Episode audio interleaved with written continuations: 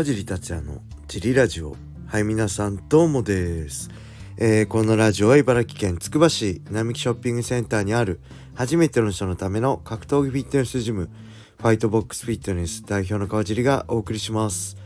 はいというわけでよろしくお願いします。昨日はですね、えー、出張ジリラジオの収録でしたね。1月分新年分の、えー、月曜日はね5週あるんで 5, 5週分収録してきました。毎週ね、えー、月曜日21時からラジオつくばで放送されてますので、えー、15分。ぜひつくばの皆さん聞いていただけると嬉しいです。このチリラジオ本家チリラジオとともにね両方聞いていただけると嬉しいです。はい。そんなわけで、えー、レターがね結構溜まってるんで今日はレター行きましょう。これギフト付きレーターですね。ありがとうございます。嬉しいです。川地さんおはようございます。毎朝楽しく聞いております。数多くのファイターが佐藤ルミナはすごかったと話しているのを聞きます。しかし私はルミナさんの晩年しか知らないのでいまいちピンときていません。ライジンにおける朝倉未来キックにおける那須川天心ボクシングにおける井上尚弥に並ぶようなスター性あふれる存在だったという認識でよろしいでしょうか。はいありがとうございます。そうですね。佐藤ルミナさんの功績はこのジリラジオでもね言ってますけどもう僕は格闘技始めた1998年ですから25年前ですか？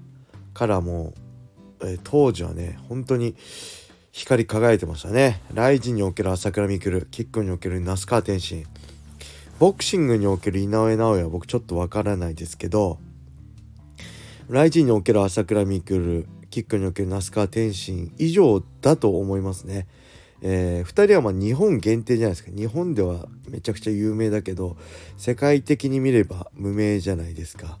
で当時の佐藤ルミナさんっていうのはあのー、もう正直 MMA の規模は今と全然違いますものすごい小さな世界です。はい、ただそういうマニアックなものだった MMA のえー、世界中の軽量級ファイターが多分当時は佐藤ルミナに憧れてたし日本のシュートで戦うってことに夢を見てたんじゃないかなって僕は思いますね。そのぐらい世界的なシュートの影響力だったり佐藤ルミナの影響力は大きかったんじゃないかなと思います。軽量級やっぱ軽量級の一番最初のスターは、まあ、佐藤ルミナかなと思いますね。他佐藤ルミナから始まったのが MMA の軽量級。まあ他にもねあのアメリカでも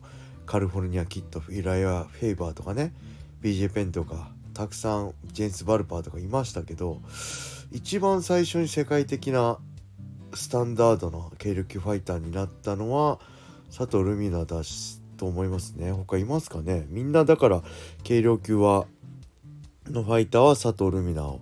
憧れてたし佐藤ルミナと戦いたい日本で戦いたいって思ってたんじゃないかなって勝手に思ってます。はい。それでは、えー、もう一個いきましょう川地さん小林さん周一よしこさんこんにちはシュートプライド部指導時代からのファンのよっちと申します早速ですが質問です。私の嫁ちゃんはいろんな原理グッズをよく買います。この前もバターカットケースやスリムに収納できるズボン掛けなどを買ってました。そこで皆さんに質問です。おすすめの便利グッズがあったら教えてください。よろしくお願いします。最後に小林さんも出演してくれないかな追伸5歳の長男と仮面ライダーの最新映画を見てきました。格闘シーンを MMA 的観点から見ていましたが、見てしまいましたが、今なりロール的な動きやカウンターパンチなど意外と細かい技術が盛り込まれてて面白かったです。私ももう MMA と変態ですね。はい、ありがとうございます。えー、っとね、僕収納とかそういう便利グッズとかね、全くわかんない、あれですよね。今の人知らないか、伊藤家の食卓みたいなテレビ番組でね、こういう便利グッズとか、便利な収納の仕方とかよく紹介してたんですけど、僕は無縁ですね。川尻家は無縁ですね。だからもうこれ本当小林さんとかね小野田さんいる時に聞けばよかったんですけど小林さんはねどうだろうもうもしかしたらラジオ出れないかもしれないですね。夜忙しいんで前半は来るんですけど最後ジム終わりにはいつもいないんで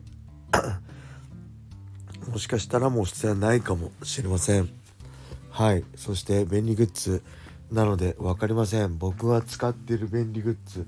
ね収納とかうまいといいじゃないですか。ジムもねあの収納が うまくないんでねなんかもっとこうした方がいいんじゃないですかっていうのを会員さんあったら教えてください。あのただ置いてるだけなんでもっと効率よく収納できたらねいいなと思います。あとねあれこれ会員さんにも言ったんですけどえっ、ー、とモハメド・アリ対えー、アントニオ猪木の試合ねのポスターとか売ってるとこあったら教えてください。あのあんま高い10万円とかすると買えないんで1万円ぐらいでもし買えればポスターですね。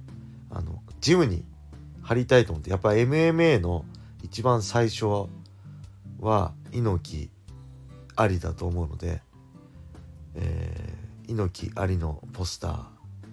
あとあの猪木がね、えー、こう猪木あり状態の猪木の背中から撮ってる写真。あるじゃないですか。あれのまあ何でもいいんですけど一番いいのはあれのポスターがあってあったらちょっとジムのウェイトスペースのところに貼りたいなと思ってるんですよね。やっぱモハメド・アリ猪木あれが一番 MM の元祖かなと思って。あとはやっぱりねこの前のガヌーとフューリーも同じような画面場面全くシチュエーション違うんですけどフューリーが倒れたねシーンとかも。あれ見てすごい猪木ありを思い出したんでああいうのも欲しいし。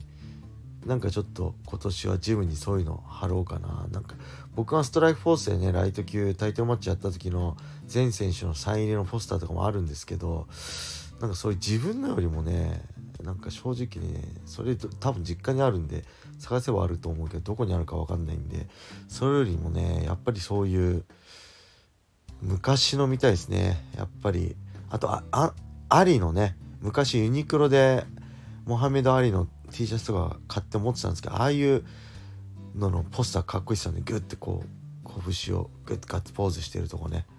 ああいうのも欲しいですね。まあ一番は猪木ありのポスターもしここで売ってるよっていうのあったら教えてください。よろしくお願いします。で仮面ライダーも今そういう今なりロールとかやってるんですね。格闘技好きな人はいるのかもしれませんね。はい。それではもう一つ行きましょう。いつも楽しく拝聴させてもらってます。最近のジリラジオで高田信彦さんや船木正勝さんの名前が出ましたが、前田明さんとのエピソードトークとかありますか？前田さんはプロレスラー、格闘家だけではなく、外国の格闘家をリングス呼んだり、ゼフト、アウトサイダーなども手掛けました。そんな前田さんのイメージなどのお話があれば聞かせてください。お願いします。はい、ありがとうございます。まあ、高田さんといえばね、僕は、えー、もともと U インターの高田信彦の大ファンで、ねいうあのスーパーファミコンの最強高田信彦のソフトも買ったり、えー、まあプライド時代はねちょっとあれでしたけど来人になってからも一緒に解説出させてもらったりすごい好きなんですけど船木さんは、えー、まあ話したお会いしたことっていうか話したことはないんですけどあのね船木正和の肉体改造法でしたっけ？ハイブリッドなんとかっていう本2冊ぐらい買って真似してましたねトレーニング。パンクラス。も好きで。うんパンクラスのグッズ欲しいなと思いながらシュープロ見てました。前田さんにに関しては正直ね、えー、接点ないですね。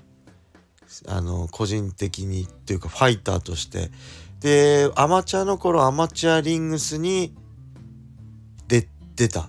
今現現スポーツ。があるあのスポーツ会館ね当時。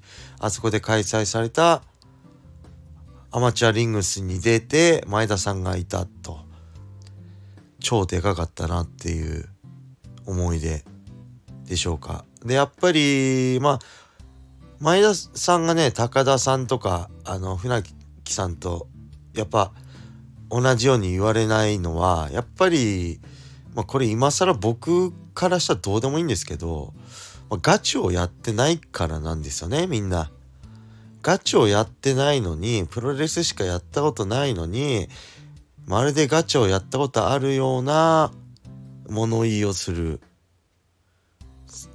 っていうとこが多分気に入らないっていう人は多いんじゃないかなって思いますね。だファイター前田。